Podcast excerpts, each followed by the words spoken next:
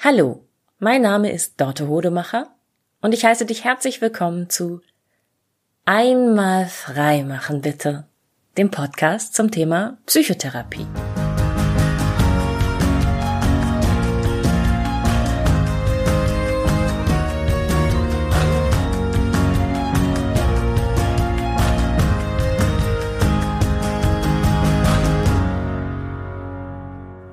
Der ist doch total gestört, der sollte echt mal zum Psychologen gehen.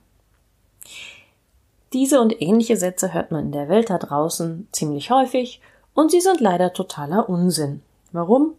Erstens, nur weil dich jemand stört, heißt das noch lange nicht, dass er unter einer psychischen Störung leidet. Zweitens, wenn er tatsächlich unter einer psychischen Störung leiden sollte, wäre er bei einem Psychologen damit ziemlich schlecht aufgehoben, an der falschen Adresse. Ein Psychologe kann nämlich nicht unbedingt Psychotherapie durchführen. Ähm, das ist ziemlich kompliziert, nicht wahr? Und weil das so kompliziert ist, nehme ich heute mal ein paar zusammenhängende Begriffe auseinander und grenze sie gegeneinander ab. Die Psychotherapie, die Psychologie, die Psychiatrie, Psychosomatik und am Ende noch als super extra Bonus die etwas exotische Psychoonkologie. Psychotherapie hatte ich ja in der letzten Folge sehr ausführlich ähm, erklärt, was Psychotherapie alles ist, beziehungsweise ich hatte versucht, eine Definition ähm, zu geben, die möglichst viele Aspekte umfasst. Kurz und knapp zusammengefasst ist die Psychotherapie die Behandlung psychischen Leids mittels Kommunikationstechniken und einer emotionalen Bindung zwischen Therapeut oder Therapeutin und Klient oder Klientin. Ähm, wichtigste Voraussetzungen, Grundbedingungen für die Psychotherapie war ja erstens waren die Freiwilligkeit. Jemand, der also wirklich an sich subjektiv leidet, an seinen Gefühlen, an seinen Gedanken, an seinem Erleben, ähm, muss sich aktiv Hilfe suchen. Ähm, sonst äh, kann eine Psychotherapie nicht funktionieren. Und es muss ein ausreichend hoher Leidensdruck sein, um wirklich ähm, Veränderung bewirken zu können. Was man macht, wenn man einfach nur Lust hat, seine eigene Psyche näher zu erkunden. Dazu kommen wir in einer späteren Folge zum Thema Selbsterfahrung und vielleicht nehme ich Persönlichkeitsentwicklung da auch noch mit rein. Schauen wir mal. Psychologie an sich ist eine empirische Wissenschaft. Das heißt, sie beschreibt und erklärt das Erleben und Verhalten des Menschen. Das Erleben und Verhalten des Menschen. Und seine Entwicklung im Laufe des Lebens sowie alle dafür maßgeblichen inneren und äußeren Ursachen und Bedingungen. Also Psychologie stellt einfach nur die Frage, wie, wie empfinden, äh, wie entwickeln sich Menschen, wie erleben Menschen äh, und warum und was hat darauf Einfluss. Ähm, es ist eine empirische Wissenschaft, das heißt, äh, wie alle empirischen Wissenschaften äh, stellt die Psychologie Theorien auf, untersucht diese experimentell und zwar mit klar definierten Methoden, äh, so dass diese Untersuchungen auch alle wiederholbar sind und leitet daraus aus diesen Erkenntnissen dann äh, Modelle ab. Modelle über das Erleben, Erfahren und die Entwicklung von Menschen, ähm, psychische Prozesse eben.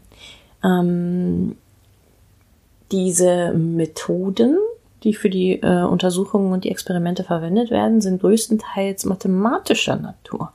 Ähm, Statistik und Stochastik sind die wichtigsten Grundlagen der psychologischen Forschung.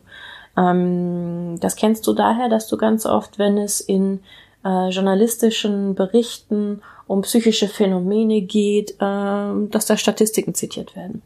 Es gibt auch ein paar qualitative Untersuchungsmethoden in der Psychologie, so eine bestimmte Art von strukturierten Interviews etc., aber das ist tatsächlich ein nicht so großer Anteil der Psychologie. Ähm, die Psychologie ist ähm, nicht klar definiert als Naturwissenschaft oder Sozialwissenschaft oder Geisteswissenschaft. Also sie hat Aspekte von allen dreien. Ähm, und ähm, von, fußt auch in ganz weiten Teilen auf Anthropologie, der allgemeinen Wissenschaft vom Menschen. Wenn jemand Psychologie studiert hat, dann kann er tatsächlich ähm, psychische und psychiatrische Erkrankungen in einem geringen Ausmaß diagnostizieren. Ähm, das ist so ein bisschen finden die statt im Studium, aber ähm, nicht so sehr, dass er ähm, ja vergleichbar ist mit einem Psychotherapeuten. Und was äh, ein Psychologieabsolvent auch nicht hat, ist eine psychotherapeutische Ausbildung. Das heißt, er hat noch gar keinen Werkzeugkoffer und auch diese ganze Selbsterfahrung, die man braucht, um, um die eigenen Gefühle von denen der Klienten ähm, zu unterscheiden und die eigenen Denk- und Verhaltensweisen ähm, zur Seite zu stellen, um fragen zu können, ist das jetzt behandlungsbedürftig bei dem anderen, nur weil es anders ist als bei mir oder nicht? Die hat jemand ähm, durch ein Psychologiestudium noch gar nicht. Ähm, Psychologen findet man überall in allen Bereichen der Gesellschaft, wo es darum geht, entweder menschliches Verhalten zu beeinflussen oder zu verhindern, dass menschliches Verhalten beeinflusst wird. Also beispielsweise in der Wirtschaft, Wirtschaftspsychologie, äh, Börsenpsychologie wäre so ein Bereich. Die Börse ist ja letztendlich auch nur ein, ein, ein, sagen, ein abstrakter Ort, ein ähm, ein Bereich, in dem ganz viele Menschen gleichzeitig handeln. Ähm, und es gibt bestimmte Impulse in der Außenwelt, die dazu führen, dass diese Menschen gleichzeitig ähnliche Handlungen vollziehen oder eben chaotisch gegenteilige, entgegengesetzte Handlungen vollziehen. Also Börsenpsychologie ist ein spannender Bereich. Ähm, in der Politik findet man aber auch viele Psychologen. Ähm, zum Beispiel ähm, schauen wir mal in den Bereich Verkehrspsychologie. Ähm, da geht es um die Frage, wie kann man Menschen dazu ermutigen, ähm, sich weniger gefährlich im Straßenverkehr zu verhalten.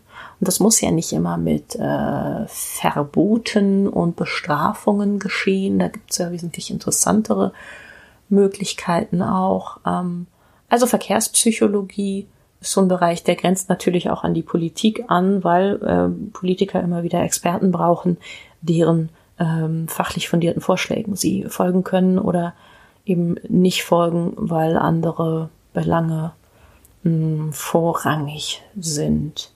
Ähm, Psychologen findet man darüber hinaus viel im Bereich Werbung und Marketing. Da geht es eben mitunter darum, Menschen zu bestimmten ja, Kaufentscheidungen ähm, zu ermutigen ähm, oder auch, naja, äh, benutzen wir mal das böse M-Wort zu manipulieren. Ähm, ja, also wenn es jetzt um Verpackungsgestaltung geht zum Beispiel, da gibt es psychologische, neurowissenschaftliche Aspekte, die da immer wieder ähm, auch mh, tatsächlich sich verändern und eine große Rolle spielen, wenn es darum geht, äh, bestimmte Marken erfolgreich zu machen oder auch nicht. Also die tatsächlichen Einsatzgebiete von Psychologen, wenn sie denn nicht in die Forschung gehen, in der Forschung bleiben, ähm, sind sehr, sehr weit gefächert und nur ein Bruchteil entscheidet sich für eine psychotherapeutische Zusatzausbildung. Am Ende dieser Ausbildung wäre ähm, man dann in der Lage, wäre man dann ähm, ein psychologischer, dürfte man sich psychologischer Psychotherapeut nennen. Das ist ein geschützter Begriff der eben nur Leuten ähm, erteilt wird, die beim Psychologiestudium abgeschlossen haben und eine psychotherapeutische Ausbildung abgeschlossen haben. Psychiatrie. Die Psychiatrie ist nicht nur ein Ort, ähm, ähm, sondern auch eine medizinische Fachrichtung. Und das ist natürlich der Witz. Also die Psychiatrie ist der Ort, das heißt die, die ähm, Krankenhausabteilung oder äh, die äh, das Klinikum oder äh, ja, die medizinische Einrichtung, an der Psychiatrie praktiziert wird.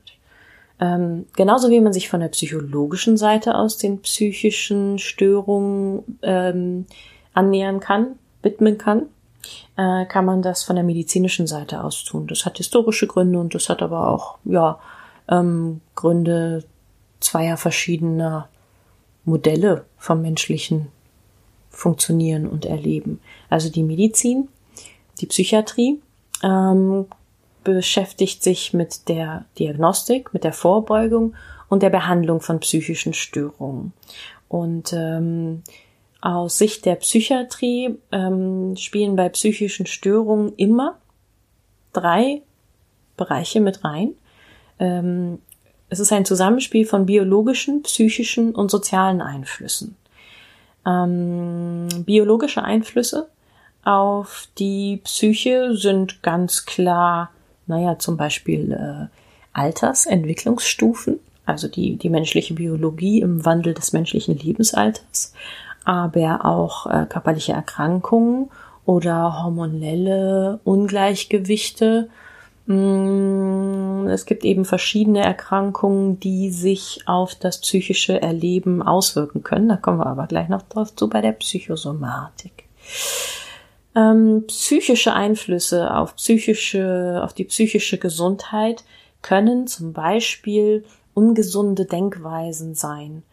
Ähm, wenn man jetzt in einer Gesellschaft oder in einer Familie aufwächst, die ein sehr starkes ähm, Schwarz-Weiß-Denken hat, ein sehr starkes Gut-Böse-Denken. Ähm, es gibt manche Religionen, in denen das äh, in den extremeren ähm, Kirchen gelebt wird. Es gibt aber auch eine charakterliche Neigung oder eine Persönlichkeitsstörung, die in den Bereich, ähm, es gibt nur richtig oder falsch und es gibt keine Grauzonen ähm, gehen kann. Und wenn man in solchen Einflüssen aufwächst und das einem aber nicht entspricht, dann ähm, kann das das Denken so negativ beeinflussen, dass man unter einem permanenten psychischen Stress ist. Und ähm, ja, das kann psychische Störungen ähm, verstärken oder auch zum Hervortreten bringen, wenn man dazu veranlagt ist. Ähm, soziale Einflüsse auf psychische Störungen.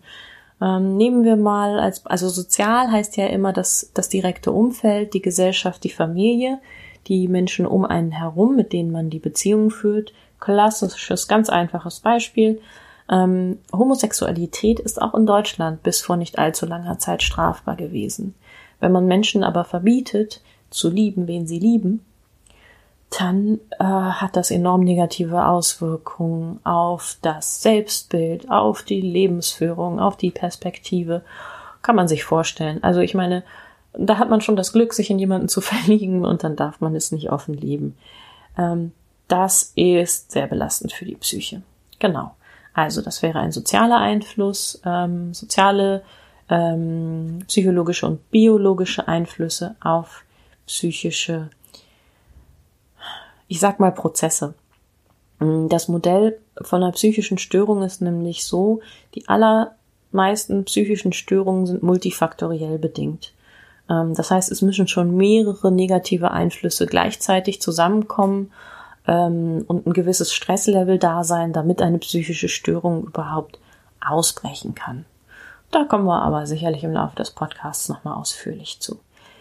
Also Psychiatrie ist die medizinische Fachrichtung, die sich mit der mit der Entstehung, der Vorbeugung, der Diagnostik und der Behandlung beschäftigt. Behandlung, äh, wichtiger Stichpunkt. Äh, Psychiater sind diejenigen, die Psychopharmaka äh, also Medikamente gegen psychische Störungen verschreiben können. Ähm, Psycho psychologische Psychotherapeuten können das, dürfen das nicht. Nur Ärzte dürfen Medikamente verschreiben. Hm, die Psychiatrie ist ja so der Bereich, ein Bereich, der für viele Menschen mit ganz viel Angst und Unangenehmem verbunden ist und wo man niemals landen möchte und äh, ähm, es gibt auch viele Vorbehalte gegen Menschen, die schon mal in der Psychiatrie gewesen sind. Ähm, das hat eine historische Bewandtnis. Früher waren psychiatrische Einrichtungen ähm, lange Zeit in erster Linie Wegsperreinrichtungen. Also vor allem zu Zeiten, als man noch keine so guten Möglichkeiten hatte, psychische Störungen zu behandeln und als man auch noch nicht wusste, ähm, wie schnell viele psychische Störungen auch wieder vorbeigehen und in den Hintergrund treten, ähm, hat man eben, gab es auch einen hohen gesellschaftlichen Druck, äh, Menschen mit psychischen Störungen einfach aus dem Alltag zu entfernen. Ähm, das heißt, Psychiatrien früher waren Einrichtungen, die in, meistens in einer schönen Landschaft gelegen waren und schön weit weg von den Ballungszentren und den Städten. Ähm, das ist heute alles überholt. Ähm, Freiheit ist einer der wichtigsten Grundsätze der Psychiatrie. Das heißt auch in der Konsequenz, ähm, Patienten haben das Recht darauf, die psychiatrische Behandlung abzulehnen. Ähm, aber selbst bei den Patienten, die das nicht tun, ähm, ist die durchschnittliche Liegezeit in der Psychiatrie in Deutschland heutzutage liegt bei drei Wochen. Ja? Also wer in eine Psychiatrie eingewiesen wird oder sich selbst ähm, dorthin begibt, ähm, ist im Durchschnitt nicht länger als drei Wochen da. Die Hauptpatientengruppen, die häufigste ähm, Störung, die man in Psychiatrien anfindet, ist übrigens schlicht und einfach der Alkoholismus. Und äh, ein ganz wichtiger anderer äh, Anteil der psychiatrischen Erkrankungen sind auch noch die Demenzen. Das sind also beides, würde ich sagen, Erkrankungen, wo man ja die Berührungsängste ruhig mal ähm, fallen lassen kann, weil das jetzt nicht, äh, nicht, ich weiß nicht, dass das, wovor die meisten Menschen Angst haben, ist ja eher so ein wahnhaftes Erleben, so was Gefährliches, so jemand, der durchdreht und ähm, plötzlich nicht mehr die Realität unterscheiden kann äh, von von dem, was in seinem Kopf ist. Menschen, die äh, sich für Jesus halten oder so. Das ist ein ganz, ganz kleiner Anteil an psychiatrischen ähm, Fällen und auch das sind extrem vorübergehende Phänomene. Also wie gesagt, Alkoholiker und Demenzen. Die Psychiatrie hat einen relativ fließenden Übergang zur Neurologie. Das ist eine andere medizinische Fachdisziplin, die sich mit den Erkrankungen des Gehirns und des Rückenmarks befasst. Ähm, warum ist das so? Weil man immer mal wieder für eine vermeintlich psychische Erkrankung eine neurologische Ursache findet. Ähm, es gibt ja immer wieder enorme Fortschritte im Bereich der, der Medizin und dann passiert es eben, äh, immer mal wieder, dass eine Erkrankung aus der einen Fachdisziplin in die andere rüberrutscht.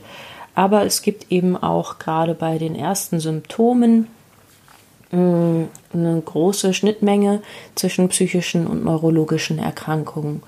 Ähm, Hirntumore, Schlaganfälle, äh, Demenzen etc. können eben auch als erstes äh, sich in veränderten Verhalten oder Erleben äußern. Ein ganz klassisches Beispiel ist ähm, bei älteren Menschen mh, der Beginn, also ich sage jetzt mal bei älteren Menschen eine, eine leichte, eine milde Depression. Ähm, der Mensch zieht sich zurück, wird ruhiger, äh, spricht nicht mehr so viel wie vorher, teilt sich anderen nicht mehr so mit über sein ähm, erleben und man kriegt vor allem mit, dass ein älterer Mensch ja nicht mehr so viel Freude hat und ähm, irgendwie zurückgezogen wird. Und das kann entweder eine leichte Depression sein, es kann aber auch der Beginn einer äh, Alzheimer-Demenz sein.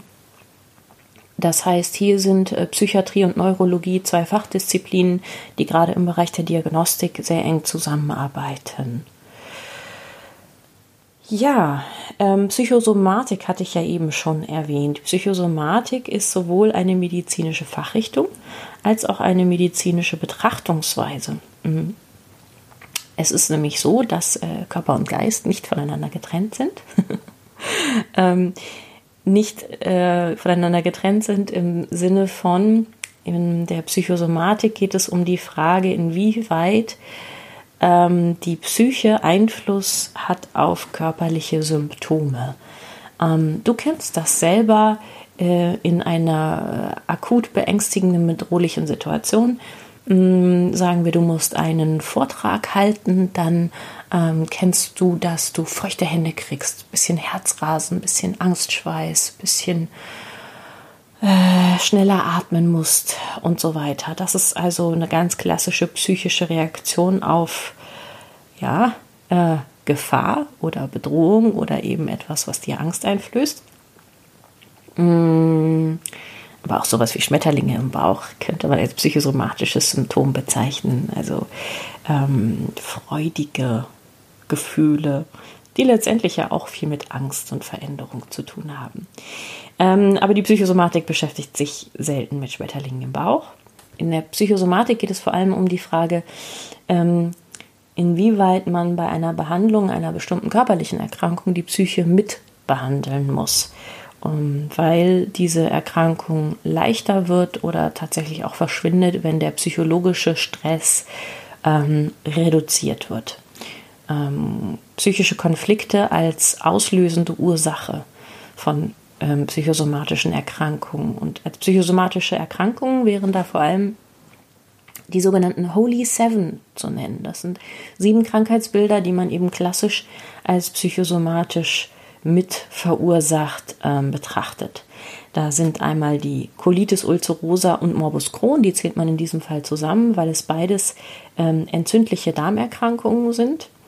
Ähm, da ist die Schilddrüsenüberfunktion, Bluthochdruck, Bronchialasthma, rheumatoide Arthritis, Neurodermitis und Magengeschwür und Zwölffingerdarmgeschwür.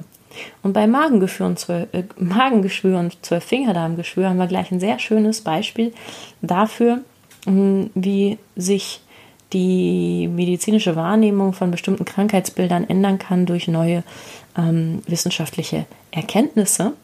Ähm, man hat nämlich vor gar nicht allzu langer Zeit das Helicobacter pylori entdeckt, ein Bakterium, das ähm, die allermeisten Erkrankten von Magengeschwür und Zwölffingerdarmgeschwür nachweislich haben. Und wenn man das antibiotisch behandelt und das Helicobacter pylori ähm, ausrottet in diesem jeweiligen Patienten, dann wuppdi, verschwinden auch Magengeschwür bzw. Zwölffingerdarmgeschwür. Das heißt, die psychische Ursache oder die, den psychischen Auslöser ähm, beim Magen- und Zwölffingerdarmgeschwür äh, vernachlässigt man mittlerweile. Das ist nicht mehr ein äh, Krankheitsbild, eine Diagnose, wo man jetzt äh, dringend nochmal zu einer Psychotherapie rät. Was ich in den letzten Jahren immer häufiger höre, äh, hinzukommt, sind ähm, einmal die Fibromyalgie. Das ist auch das sogenannte Weichteilrheuma. Das ist eine chronische Schmerzerkrankung. Ähm, da schaut man auch immer mit nach psychischen Ursachen und psychische Stressfaktoren und Bandscheibenvorfälle. Bandscheibenvorfälle sind auch etwas, wo man immer häufiger dann nochmal sagt, also okay, wir können das, äh, die körperlichen Symptome behandeln, aber wir müssen auch mal schauen, wo sind die Konflikte und die Stressfaktoren auf die Psyche. Ähm, auch eine klassisch psychosomatische Erkrankung ist die Hypochondrie. Da läuft es aber genau umgekehrt. Ähm, jemand, der an Hypochondrie leidet, hat keine äh, nachweisbaren physiologischen organischen Erkrankungen, ähm, ist aber aus psychischen Gründen äh, in dem Glauben, dass er ähm, und zwar meistens schwere, schlimme, chronische und extrem mit einer extrem negativen Prognose behaftete Erkrankungen hat. Hypochonder sind so ähm, Leute, die man super gerne in Film und Fernsehen lustig darstellt. Ähm, wer schon mal mit einem echten äh, Hypochondrie-Erkrankten gesprochen hat, der findet das gar nicht mehr so lustig. Okay, ich, ich mag Monk. ich gucke gerne Monk. Aber in der Realität ist es halt so lustig nicht. Ähm, Du musst dir vorstellen, du glaubst, du hast Krebs und niemand, niemand kann was finden. Du glaubst, du wirst dement und alle sagen, nö, da ist nichts. Und diese Menschen ähm, stecken mitunter sehr viel Geld in privatärztliche diagnostische Untersuchungen ähm, und es kommt nie was dabei raus. Und die sind aber überzeugt davon, dass mit ihnen was nicht stimmt, weil sie das jeden Tag erleben, dass sie irgendwie ja total nicht in Ordnung sind. Das heißt, da ist ein ganz hoher Leidensdruck dahinter. Ähm, das ist etwas, was man psychotherapeutisch äh, behandeln und begleiten muss. Aber natürlich landen Hypochonder erst einmal im medizinischen System. Und ähm, es macht auch keinen Sinn, ihre, diese, ihnen diese medizinische Behandlung völlig wegzunehmen, ähm, weil sie eben diesen hohen Leidensdruck haben und diese absolute Überzeugung, dass sie eine körperliche Erkrankung haben. Das heißt, deshalb gehört die Hypochondrie auch in den Bereich der Psychosomatik weil Hypochonder natürlich ähm, eine Behandlung durch Ärzte wünschen. Ja, genau. Und als besonderen Bereich habe ich dann noch die Psychoonkologie. Äh, Onkologie ist ja die Wissenschaft vom Krebs, grob gesprochen. Ähm, und Psychoonkologie ist eine ähm, medizinische Fachrichtung oder auch therapeutische Richtung, ähm, die sich mit der Begleitung von Krebserkrankten befasst. Historisch gesehen war es in den 1980er Jahren so, dass äh, eine Zeit lang die These ähm, einer bestimmten Persönlichkeit, Persönlichkeitsstruktur im Raum stand, ähm, da hat man geglaubt, äh, Menschen mit bestimmten Persönlichkeitszügen ähm, würden leichter an Krebs erkranken äh, als andere, weil ihre Psyche sozusagen den Krebs im Körper manifestiert. Das ist Gott sei Dank vom Tisch, diese Idee, weil das natürlich, wie man sich vorstellen kann, mit einem extrem hohen Leidensdruck ähm, einhergeht. Also stell dir vor, du bekommst eine Krebsdiagnose und vielleicht hast du auch noch Glück und es ist ein Krebs, der gut heilbar ist, aber dann sagt man dir im nächsten Schritt, ähm, ja, es ist, äh, deine Psyche hat das gemacht, ne? Also musste, musste dann, müssen wir mal hingucken, wie deine Gedanken ausgelöst haben, dass du ein wucherndes Geschwür im Körper hast. Ähm, die Beweggründe dahinter waren sicherlich ähm, die besten. Also da gab es sicherlich die Hoffnung, dass man vielleicht mit einer Psychotherapie vorab verhindern kann, dass Menschen mit dieser Persönlichkeitsstruktur dann Krebs entwickeln. Aber es hat sich eben wissenschaftlich nicht, ähm, nicht halten lassen, dieser Gedanke. Die Psychoonkologie gibt es immer noch und die befasst sich eben mit ganz anderen Dingen. Und zwar, wie du dir vorstellen kannst, ist die Diagnose Krebs ähm, auch wenn es jetzt nicht irgendwie äh, im weitesten Sinne selbst verursacht ist, ähm, wobei bestimmte Erkrankungen, Krebserkrankungen natürlich auch ähm, mit einem Lebensstil was zu tun haben können, also sprich ähm, Lungenkarzinom und Rauchen ähm, oder Hautkrebs und äh, Solarienbesuche. Da gibt es natürlich klare Zusammenhänge, aber nicht jeder, der raucht, kriegt ein Lungenkarzinom, nicht jeder, der ins Solarium geht, kriegt einen Hautkrebs. Ähm,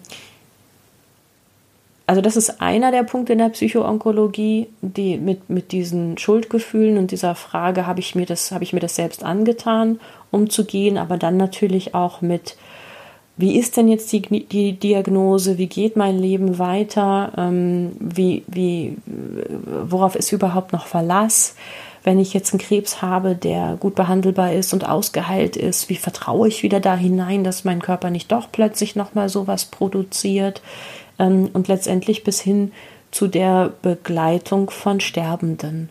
Ähm, das ist nicht nur in der Psychoonkologie ein, ein Bereich, dass Menschen bewusst an einer Krankheit sterben, ganz klar, aber es ist eben ein mm, gerade bei Krebs eine relativ häufige Situation, dass ein jemand, der anfängt, psychotherapeutisch mit jemandem zu arbeiten aufgrund dessen Krebsdiagnose, ihn dann begleitet bis, ja, bis in den Tod und auch die Angehörigen eben begleitet.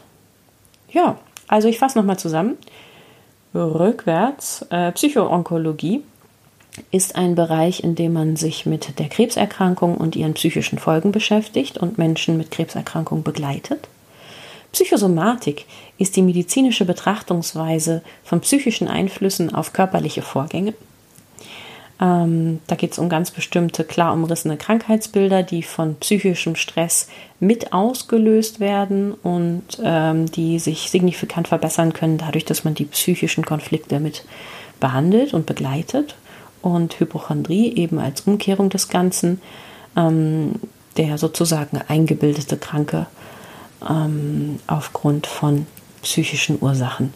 Psychiatrie ist die medizinische Fachdisziplin, die sich mit der Vorbeugung, Diagnostik und Behandlung von psychischen Störungen beschäftigt.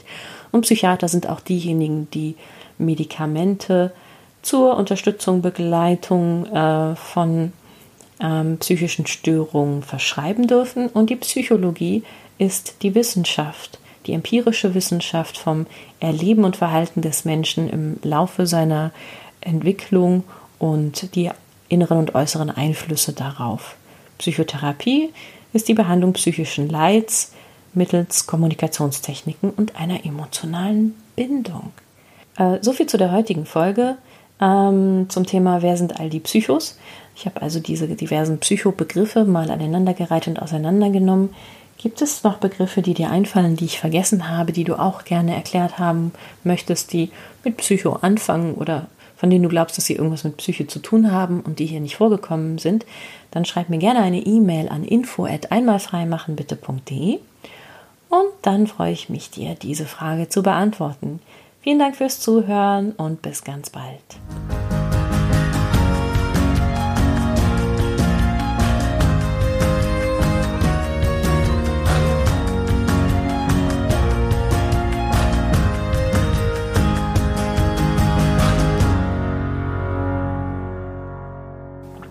Hidden Track zu Folge 2. Ähm, falls du den Hidden Track zu Folge 1 gehört hast, dann weißt du, hier im Hidden Track geht es darum, dass ich mein eigenes Messinstrument, meine eigenen Gefühle eiche und kurz reflektiere, wie geht es mir denn heute mit diesem Podcast-Prozess? Oder wie geht es mir heute allgemein, ähm, während ich diese Aufnahme hier mache?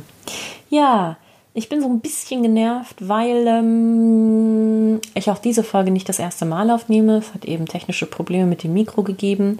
Und ich hoffe, dass ich das dauerhaft in den Griff kriege, weil ich ja eben auch Interviews führen werde oder teilweise auch schon geführt habe und meinen Interviewpartnern garantieren möchte, dass äh, die Tonaufnahme dann die Qualität gut ist und wir das Interview nicht wiederholen müssen.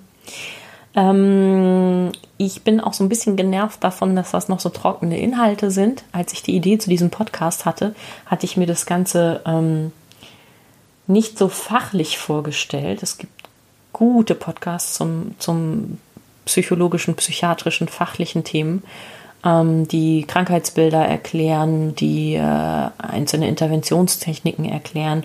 Und mir geht es ja eher darum, Therapiegeschichten zu erzählen, beziehungsweise dir ein Gefühl dafür zu geben, wie fühlt sich das an, in der Psychotherapie zu sein? Also wie sehr liefere ich mich da jemandem aus? Ähm, wie viel Verantwortung gebe ich ab? Ähm, was kann ich erreichen? Wie, wie ist diese Art von, diese besondere Art von Beziehung? Ähm, und klar, du kannst jetzt meine Stimme hören und weißt, dass ich jemand bin, der diese besondere Art von Beziehung mit anderen Menschen führt und dafür auch zu haben bin. Aber ähm, dass ich jemandem erkläre, was Psychosomatik ist, findet natürlich in der Psycho Psychotherapie bei mir selten statt. Also das ist so ein bisschen so, ja, ich weiß, ich muss erstmal Grundlagen legen und ich darf mich auch entlanghangeln an solchen fachlichen Themen, aber eigentlich will ich auf was ganz anderes hinaus. Und äh, ah, Geduld ist auch nicht meine Stärke. ja, so ist das gerade. Und es ist ein spannender Prozess. Und ähm, ja, Sessa, es ist wie es ist. Ne? Ist auch ein Therapieklischee zu sagen, ja, dann ist das gerade so. Und ich weiß, dass es einer der größten entlastenden Faktoren für meine Klienten ist, einfach gesagt zu bekommen, dann ist das gerade so. Muss ich das jetzt mal aushalten? Ist mir schon zu, ist mir schon zu streng? Nein, ich darf es anerkennen und ich darf mich darauf freuen, dass ich ganz genau weiß, es, es, es wird auch einfacher und es, es wird auch spannender. Ich weiß ja, was ich noch vorhabe mit diesem Podcast. Also, ja, danke, dass du dir auch das angehört hast und bis bald.